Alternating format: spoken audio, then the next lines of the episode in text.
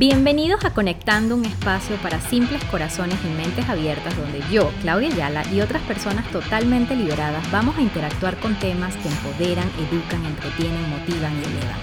Y es que vivimos para conectar y conectamos para vivir.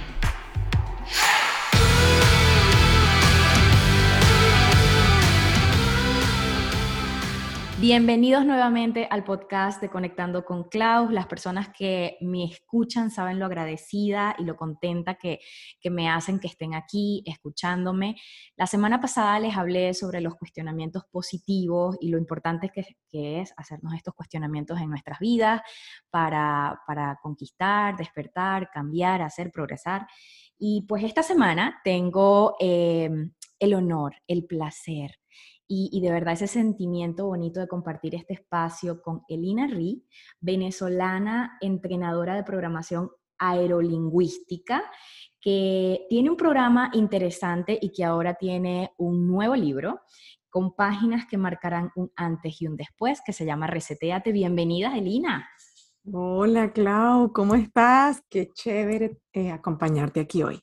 No, de verdad que eh, se siente bonito y, de eso se tratan estas plataformas de, conectar, pero más allá de esto, una de las razones que, quería compartir este espacio contigo, porque tú hablas de algo súper importante que, que me gustaría que muchos escucharan, y es la palabra reseteate.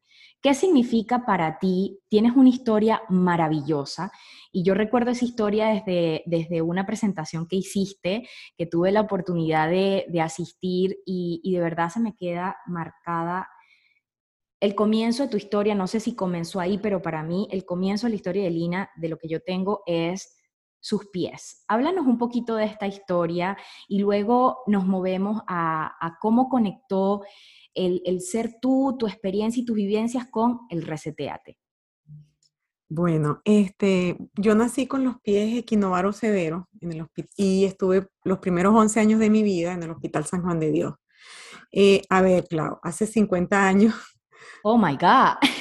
o sea, la gente no cree que yo tengo 50 años. No, no, no, no. O sea, me lo estás tirando de bomba y yo como que, ¿qué? Las personas que no conocen a Lina vayan a seguirla. Esta mujer no solamente tiene el alma de, de una chica de 30, pero una sonrisa contagiosa, así que es una bomba para mí saber, es más, quiero llegar a los 50 como tú. Gracias. Bueno, tú estás súper jovencita y en aquel entonces no existían las cirugías que existen hoy en día de la gente, las personas que nacen con esto, le hacen una cirugía al nacer y ya se sanan. En aquel entonces tomó 11 años ir reconstruyendo huesito por huesito para que se similara al pie de una persona normal. Y en medida que iban creciendo los huesitos, había que reajustarlos. Entonces, fue, mira, yo, yo, imagínate, bueno, que es dejar a tu hijo o a tu hija a los cinco años, desde los tres años, yo recuerdo pasar tres, cuatro, cinco meses en ese hospital, donde obvio, eh, mi mamá venía de Valencia a Caracas, allá a Cumbres de Corumo, eh, eran los fines de semana, porque los miércoles, que era el otro día de visita, era un viaje muy largo para mi mamá para verme una hora nada más. Y tenía cinco muchachos más. Entonces, Oye, Elina, ¿y recuerdas ese momento ya me imagino que con el tiempo y con tu programa y todo ha sanado todo, pero en ese momento eh, sentías algún vacío, alguna tristeza, afectó muchísimo eso luego en, tu crecimiento. Sí, sí, claro, bueno, estás hablando con, conmigo, y, pero yo he tenido muchísimas terapias. Este, en el año 2007 comencé un programa serio de, con una terapeuta mexicana, María Elisa Rendón, de movimiento corporal, porque ya había intentado la terapia con psicólogos regulares y yo sentía que lo que tenía era un monólogo. Mm. Y con la terapia de movimiento corporal estuve cinco, seis años más o menos, donde, bueno, ejercicios como arrastrarte por el piso, ejercicios como agarrar una raqueta y darle a un colchón de aire, son movimientos corporales para soltar memorias, memorias, este, y sí, bueno, obvio, memorias de abandono, memorias de el por qué a mí, si yo soy una niña, este, eh, el ver que, por ejemplo, de dolor. memorias de dolor, o sea, mucho. Mira, yo recuerdo que yo pasaba más tiempo en mi infancia en el Hospital San Juan de Dios que en mi casa con mis cinco hermanos. Entonces, para mí mis hermanos eran los extraños, para mí los niños con defectos físicos eran mis amigos. Eran tus amigos, uff. Mm. No, mi, compañera de al lado, claro, tenía las costillas invertidas, o sea, mm. para acá al frente. Y la de la cama siguiente tenía labio leporino, que tú hoy en día, o sea, yo me imagino mi hijo que hoy en día tiene 16 años, ve a niños con defectos y se sorprende. Claro. Para mí, para mí yo crecí así. Entonces, bueno, esa es parte de mi historia de vida y eso obvio conecta un poco con que en el año 2012 conozco a la fundadora de la Fundación Bill Little JC aquí en Houston, Yvette, y... Mm, Una fundación maravillosa. Hicimos clic y desde allí, eh, y lo más impresionante, claro, es que cuando yo llegué a la fundación, hay una niña que se llama Diana. O sea, yo llego al primer networking de la fundación y lo primero que me recibe es una niña de 18 años en coche con los pies equinovaros severos. Ay, yo decía, pero ¿qué es esto? Wow. Y fue cuando me revolvió mi mundo. Y bueno, whatever, para bien. Este, para bien y, de ahí en adelante, obvio, he, organizado eventos para la fundación, he apoyado, pero viene de allí, de toda esa ayuda que mi madre, pues, este, mi familia recibió y yo siento que nada más aquí, yo hago un granito de arena, utilizar mi networking, porque realmente quienes hacen el trabajo son ellas. Son ellas. son, las muchachas de la Fundación Miliro JC. ¿Y qué es Reseteate? Ahí viene, ahí viene todo, porque ¿sabes, sabes qué pasa? Y, no sé si te ha pasado con, las personas que has trabajado y, y los que han hecho tu programa nos cuesta resetearnos, nos cuesta eh, aprenderlo ah, para aceptarlo y decir, no, ya va, estoy en el momento ya de resetear ese, e, e, esos pensamientos, esas perspectivas que uno tiene con la vida. Para ti, ¿qué significó Reseteate y, cómo funciona todo esto del programa y, cómo has visto que ha impactado eh, en las personas que, que, lo han hecho?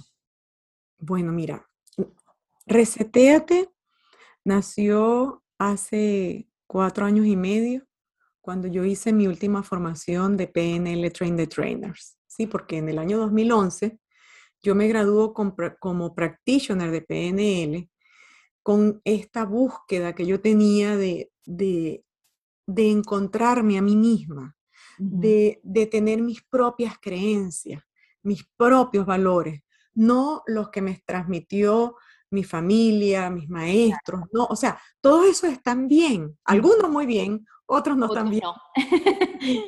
Pero que yo no sabía, de hecho en ese año, en el 2011, y hablo desde la vulnerabilidad, yo estaba en una crisis marital muy grande, me había peleado con Dios, no entendía eh, muchas cosas de la religión, eh, estaba en una crisis personal conmigo misma eh, y tenía todo lo material. Las crisis personales no tienen que ver si tienes o no tienes. Ellas están ahí y llegan es para mostrarte de que algo no está funcionando en tu vida. Punto. Y hay que tomar una acción. Y la Elina que se fue en el 2011 a hacer ese practitioner, que decía, remueve creencias limitantes, crea tus propias creencias, tus propios valores. Yo dije, esto es lo que yo necesito. Y yo me fui, me acuerdo en aquel entonces lo estudié en Valencia, en España, con el Instituto Español de PNL. No entendí nada, Pau, pero funcionó. Wow. fue, y que regresó, yo dejé que todas esas técnicas pasaran por mí si yo entendí, coño, nada. Y la Lina que regresó fue otra. O sea, así, en dos meses, otra. Y yo decía, pero no puede ser, esta vaina es mágica. Y ahí es donde nace mi emprendimiento en el año 2012, Blue Zebra, con, organizando charlas, talleres y conferencias para autores, eh, expos y este tipo de cosas. Y yo dije, no, pero esto me gustó tanto que después me fui a hacer el máster. Y después que me fui al máster, regresé como más renovada aún. Entonces me, metí a estudiar para ser coach. ya yo estaba estudiando para eh, psicología en la Universidad de Houston pero en ese momento, em, estando en mi segundo año, a mi mamá le, le, detecta un cáncer terminal mm. en Venezuela y le dicen que tiene tres meses de vida. O sea, nosotros no podíamos creerlo, Clau. El único síntoma que mi mamá presentó fue un mes de dolor de cabeza. Más nada. Uno no está preparado para estas cosas, que te toque así, uff. No, eso, eso, eso, eso fue en el año 2012. El, al final del año 2012, yo dejo todo, me voy a Venezuela a cuidar a mi madre, hasta que, bueno, obvio, fallece. Fíjate cómo una cosa lleva a la otra. la otra. Regreso en duelo total. En duelo, cuando te digo en duelo, es con, tenía aceptación de lo que había pasado, porque eso es otra historia que te puedo contar de fe que pasó, porque uno, yo quería darle órdenes a Dios, cura a mi madre. Así no es. Es hágase tu voluntad, así en la tierra como en el cielo, y ayúdame a aceptar este dolor tan profundo que siento. Entonces, pasa eso, regreso a Houston y elijo no volver a la universidad. Wow. Porque yo empecé a sacar cuentas. Yo dije, de aquí a que yo pueda hacer psicología, hacer el máster, ¿cuánto tiempo me va a llevar a mí para yo poder atender a alguien y ayudar y compartir esta necesidad que yo tengo? Estabas lista. Eh, tú decías, yo necesito ya estar afuera, ayudando. Ya yo necesito ayudar a otros. O sea, era una necesidad que venía del estómago, del ovario, de, una cosa de aquí que, que no podía, era una, una, cosa que no podía yo lidiar con eso. Me retiro de la universidad y ahí es cuando llega la gente de la International Coaching Community para decirme que, les, que si les puedo preparar un evento. Y yo se los preparé. Y al terminar el evento me dicen, ¿te gustaría ser coach? Y era como que al principio lo veía como una, para que tú veas las, limitaciones mentales, como una desmejora de lo que yo estaba estudiando. Claro, claro. Pero bueno, a la final lo hice. Y luego, esas otras cosas de la vida, al siguiente otro año, este, me llega manejo de duelo, Grief Recovery Specialist.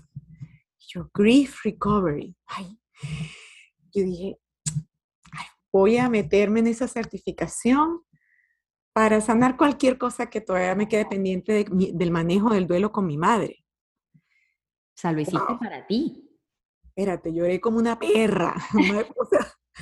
María Magdalena se quedó loca. Mira, fueron, fue una semana de 8 a 10 de la noche donde todos los días yo lloraba. Wow increíble. Yo no sabía que había tenido tan, que según yo había manejado bien el duelo de mi madre. Ya habían pasado dos años, nada que ver. Lo sano. Y yo no me dedico a, enseñar a nada, ni, de manejo de duelo, ni nada de esto, eh, hasta que yo no estuve 100% lista. Claro. Y bueno, eh, elijo ir a formarme, ir a hacer las formaciones que me faltan de PNL, porque pedí a la International Coaching Community que yo quería ser entrenadora de coaches, porque estaba lista. Yo decía, mi práctica privada está lista. ¿Tú cómo empecé yo a hacer terapia? Claro, en mi casa. En mi casa. Y cuando iba a Katie, hacía tres citas y me iba a hacer coaching de puerta en puerta. Wow, fíjate que esto conecta, los en su casa. Fíjate que, esto conecta mucho con el que tiene ganas, el que quiere, el, que tiene ese llamado, no espera tanto, lo hace. Y, ese es un ejemplo de eso. O sea, ya, ya que tú digas, mira, yo salí a buscar la oportunidad. Yo creo que eso eh, es un bonito mensaje a todas las personas que todavía se están preguntando cuándo es el momento, estaré lista.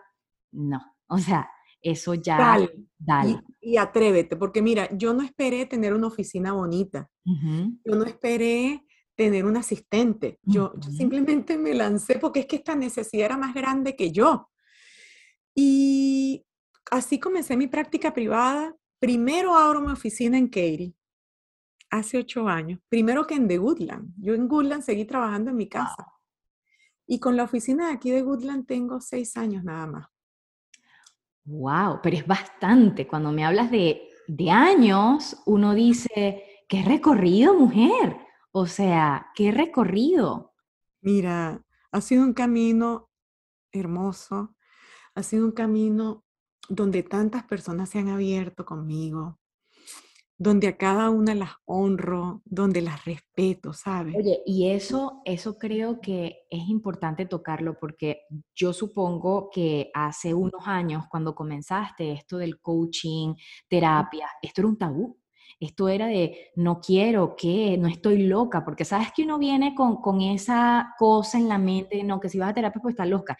Ya hoy en día eh, la sociedad está más prestada a aceptar. Sí, y después de esta pandemia mucho más. Te imagino antes tratando de... Bueno, esto era, era como que yo como el salmón, nadando contra la corriente. Mira, yo recuerdo una vez que conocí a un ingeniero y él vino a mi oficina de mi casa. Entonces, imagínate, un ingeniero y oficina de casa. Y me dice, y yo antes, en mis principios, regalaba la primera sesión. Claro. Para que darme a conocer. Y él, ah, bueno, mira, vamos a hacer una cita, yo vengo por tu cita gratuita. Ok. Hicimos la cita, viene. Mire, ese hombre se abrió tanto, tanto, que me dijo, me confesó al final de la sesión, me dijo, primero soy ingeniero y yo no creía en nada de esto. Wow. Segundo, nunca pensé que me iba a abrir como me abrí contigo. Y tercero, que me iba a sentir tan bien después de llorar tanto y de, y de, esas preguntas que me hiciste y esos cuestionamientos que yo nunca me había hecho. A partir de ahí, él empezó un proceso de coaching. No solamente eso, me contrató para hacer coaching empresarial a todos sus empleados. O sea, se han abierto puertas, Clau, increíbles. Mira, yo el año pasado jamás pensé, pensé trabajar con Johnson a Johnson Latinoamérica. O sea, yo, ¿qué, qué es esto? O sea, pero siento que es la coherencia. Eh, claro, mira, yo he sanado muchas cosas, yo la verdad es que, mira, todos los perfiles, yo era inmamable, mira, yo era perfeccionista, este, eh, o sea, estamos hablando de que, bueno, nada, fui muy resiliente y el, el lado oscuro de la resiliencia es, bueno, obvio, el perfeccionismo, es el no soltar el control, es este, eh, la rigidez, eh, no delegar. No delegar, uff. Todas esas cosas, y bueno, gracias a Dios ya eso es pasado y, me ayuda hoy en día a mostrarle a las personas que se reseten. Cuando regresé de España, para continuarte el cuento, estaba buscando cómo llamar mi programa con un nombre original, diferente. Y yo llené las paredes de mi estudio, de mi casa, con, con postis y esas, yo decía rebuild, reconstruct, porque eso era lo que había pasado conmigo. Yo me había como reconstruido, como, como que tumbaron una casa vieja y, yo con mi propio. y, con materiales orgánicos, amigables con el ambiente. Y bueno, eh, una vez, porque el, el universo es así, yo estaba pues alerta en la calle, a los letreros, a lo que me dijera la gente. Y creo que una vez manejando hacia San Antonio con mi esposo y mi hijo, o Austin, ya ni recuerdo, vi la palabra reset. Sin buscarla en el diccionario. Aquí está. Dije, esta es, reseteate. Y empecé y le dije, en ese entonces alguien me llevaba a las redes sociales y le dije, mira, es reseteate. Y me dijo, no, otro ingeniero. Tú estás loca, esa palabra no existe en el diccionario. La hacemos. No. Y yo le dije, por eso es que la quiero, porque tiene significado para mí. Yo, me reseteé mi mente, porque yo tenía pronóstico de, a ver, yo venía al mundo corporativo, de ser auditor en Lilo Touch, de ser gerente de la industria de la gas, pero mis, si, tú, si tú estudias mi historia de vida, el pronóstico era para hacer cualquier cosa menos exitosa. Wow. Y yo dije, yo reseteé mi mente. Primero construí a alguien de acuerdo a las expectativas del mundo. Universidad, empresas transnacionales, y me creí el papel, Claudia, o sea, me creí el papel. me mojoné, pues, o sea. Y me lo creí tanto que tuve que invertir mucho dinero en terapia no solamente para sanar mi historia de vida, sino para desmontar. Desmontar, que a muchas personas les pasa cuando llegan a este país o van a otros países y, tienen esos miedos. Y, justamente esta mañana estaba hablando con una amiga y le digo, uno de los grandes retos que las personas tenemos es vencer esos miedos, a resetearnos, a cambiar, a, mover, a, ¿sabes? A, demoler todo lo que uno... A quitar el que dirán. Eso, eso. Entonces, cuéntame de este programa Reseteate. Bueno, Reseteate lo, lo, llevo al mundo, lo dejo conocer al mundo eh, de diferentes maneras. Desde mi canal de YouTube, que hay clases gratuitas, accesibles, al reto Reseteate, que es de cinco días, donde el día número uno les enseño a las personas a adquirir el valor del compromiso propio. Porque eso fue lo que yo hice. Yo, yo dije, bueno, ¿qué apliqué yo conmigo? ¿Cómo empezó esto conmigo? Yo dije, ok, el compromiso propio. Yo me comprometía con todo el mundo, pero era indiferente hacia mí. Ah, entonces el paso número uno fue comprometerme conmigo y empezar, o sea, y espérate, cuando te comprometes contigo, entonces, obvio, a la amiga no le gusta, al esposo tampoco, empiezan, tú sabes, eh, la familia dice, pero cosas que hay que estar listo y preparado.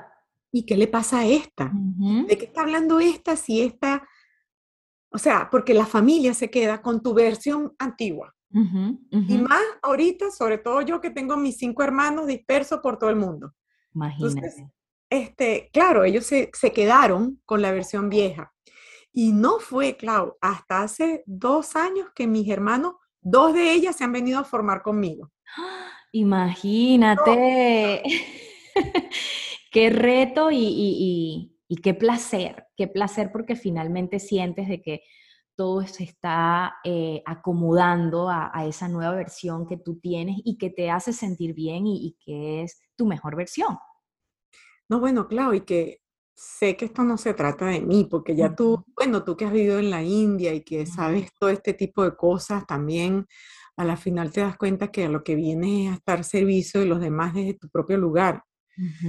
Entonces, bueno, eh, Reseteate lo hago por medio de, eh, de ese reto Reseteate, este, eh, que está disponible para todo el mundo, desde la, desde la clase de abundancia y merecimiento, que es una clase que doy una vez al año, nada más en enero.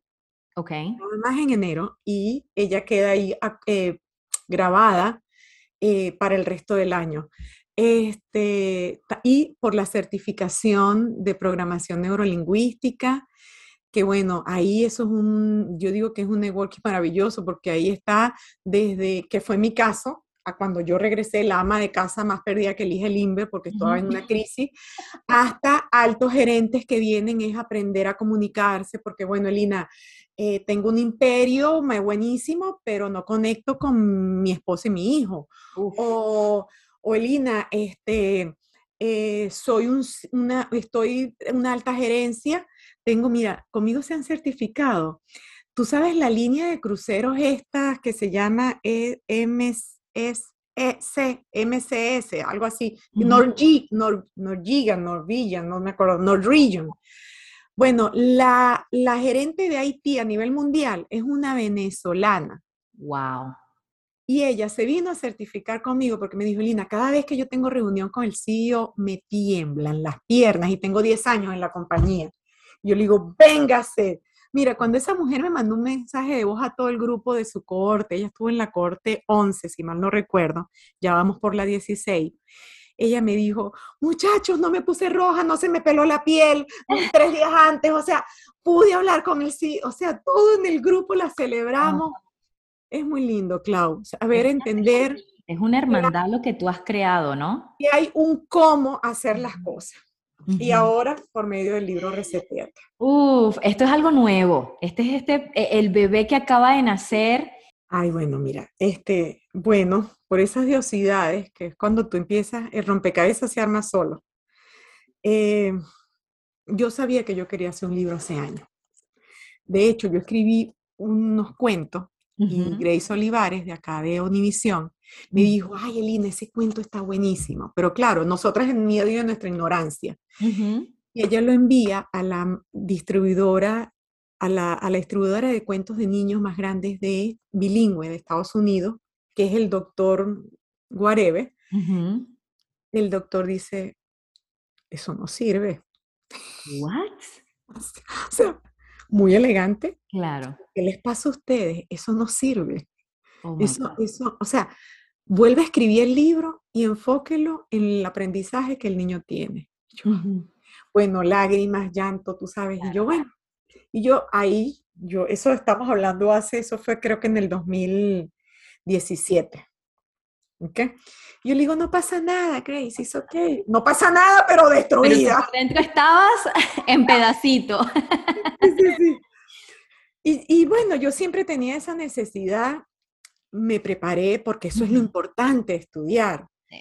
Me formé eh, eh, con Ana Nieto, que es una gran instructora para coaches, eh, Yasmín Sánchez, que por cierto va a dar hoy una, clase en la comunidad Reseteate, de el cómo escribir el libro, o sea, y te enseña los diferentes tipos de escritura. Si es biografía, entonces vas a hablar de ti. Si es un libro de herramientas, bueno, vas a dar herramientas. Si es un libro, o sea, ¿qué quieres conectar? Yo estudié para cómo escribir libros y me metí en un curso, bueno, no uno, varios en la Universidad de acá de Houston, de How to Write a Book.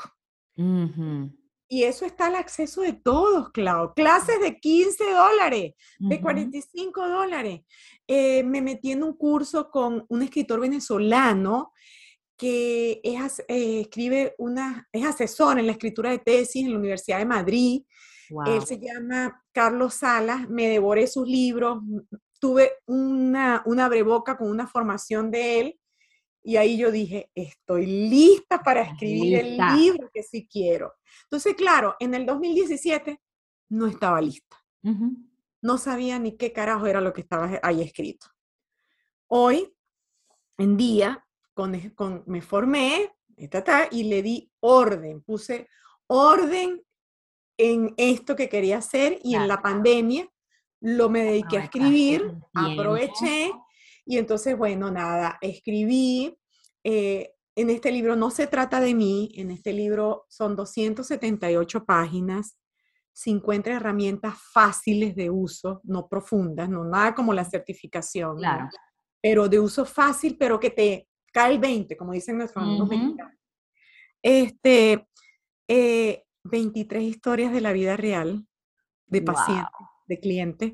Obvio, se le ha cambiado el sexo, la profesión, los hijos, para que nadie se reconozca. 10 eh, capítulos.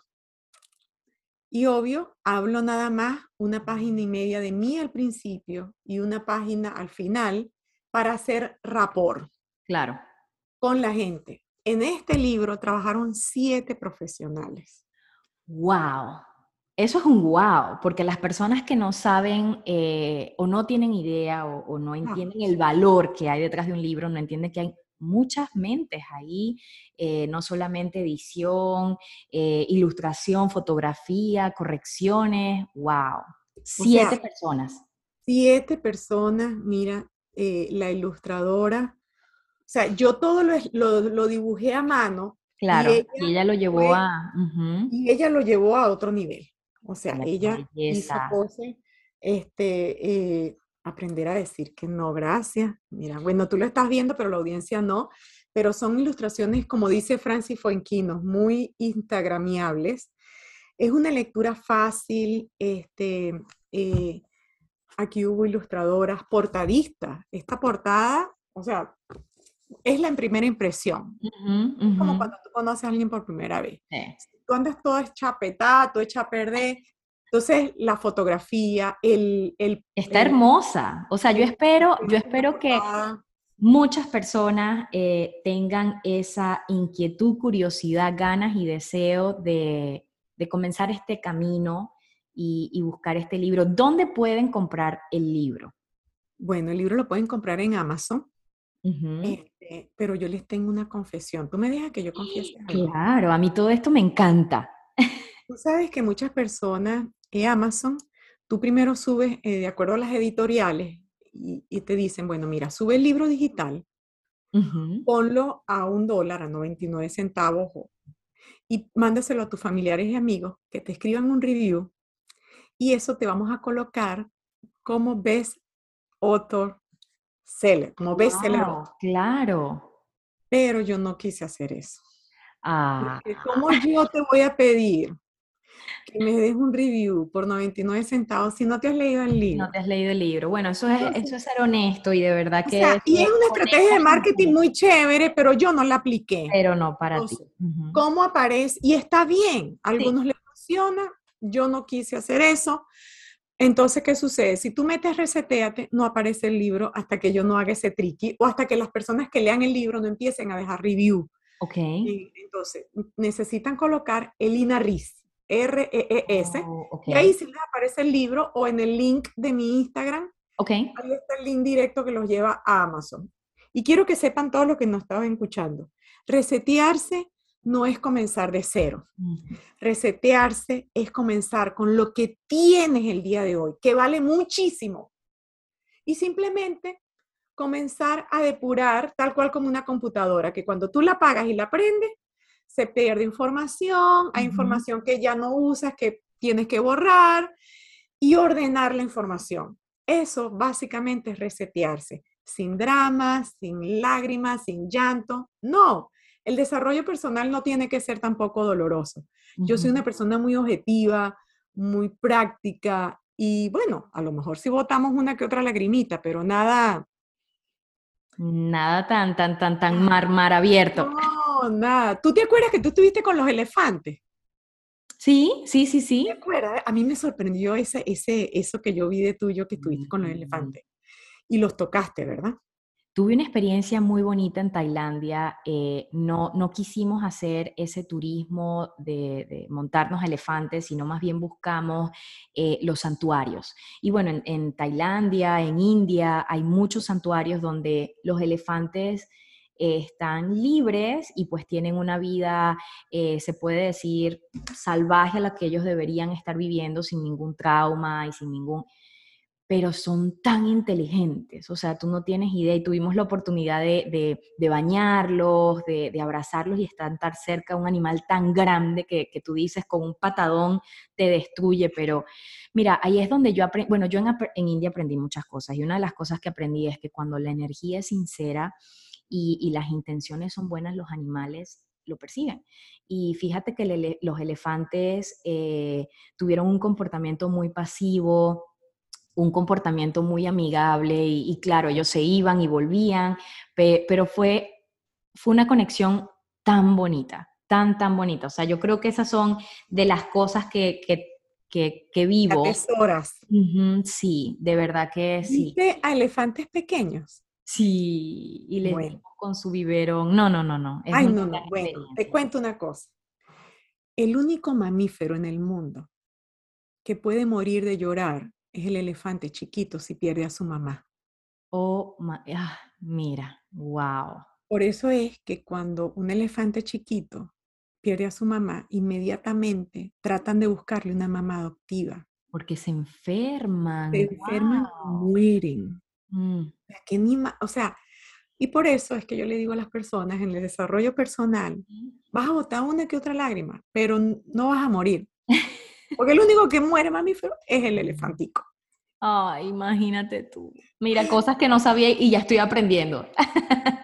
Claro, de verdad que estoy fascinada. Y bueno, hey, el libro en Houston, para, para terminar de entretejer la, la historia, es a beneficio de la Fundación Billy Niños con Discapacidad. Aplausos para eso. Esa fundación, mira, esa fundación la conocí, estuve en uno de sus calendarios el año pasado de Navidad y, fue una experiencia súper bonita. Las personas que están en Houston o fuera y quieren colaborar, hay muchas formas de hacerlo y estar conectado y una de esas es comprando el libro de Lina Reseteate. Elina, gracias, gracias por tu tiempo, gracias por estar aquí, conectar con todos nosotros. ¿Cómo te pueden seguir en Instagram, tu canal de YouTube, para que esas personas que ya queden conectadas con esta historia vayan a comprar el libro? Mira, eh, Elina Riz, L-I-N-A, R-E-E-S, Mente Reseteada en YouTube, hay muchas clases gratuitas. Y en Instagram, arroba elina.riz. Y bueno, simplemente les digo a las personas que hay una manera más fácil de vivir, tranquilos, en paz y pleno. Gracias, Elina. Gracias por tu tiempo. Gracias a ti.